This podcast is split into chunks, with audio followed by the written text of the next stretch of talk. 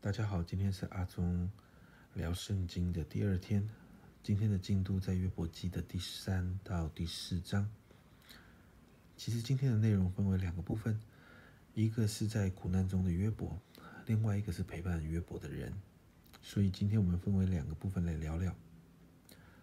当我们看到约伯记第三章的时候，约伯记三章一节这样说：此后约伯开口咒诅自己的生日。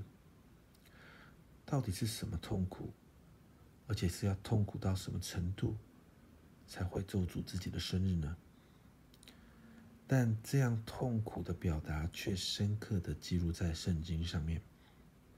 很多的时候，我们属灵到一个地步，连面对苦难、困境的痛苦，我们都要忍着不说。约伯记第一到第二章，约伯经历失去产业和家人。虽然他口不犯罪，虽然他努力对齐神，但并不代表他心里没有失落、没有难过、没有痛苦的情绪。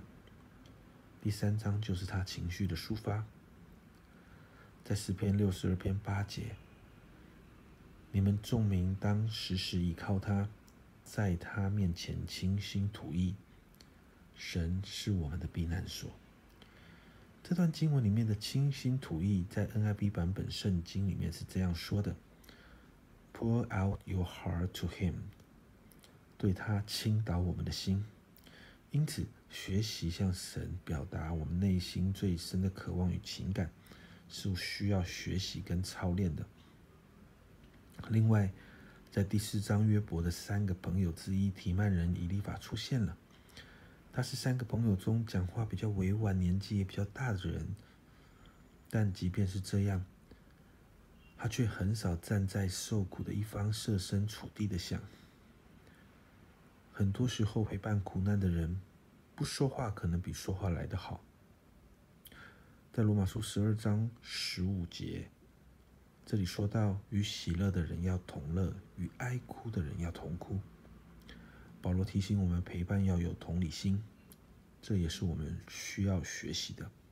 因此，今天有两个学习。第一个，我们要学习约伯，在神面前，就算有许多负面的情绪，但我们仍然可以保留向神倾心吐意。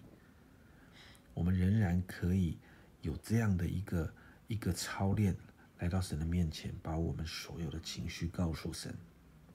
祷告，让我们面对挑战和困境的时候，神会成为我们情绪诉说的出口。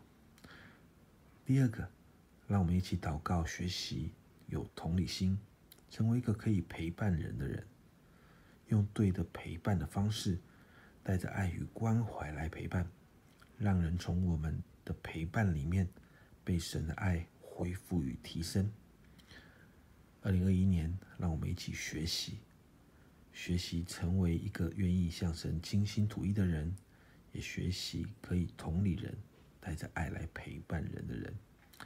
阿童聊圣经，再一次，我们一起来学习圣经，从圣经中得到祝福。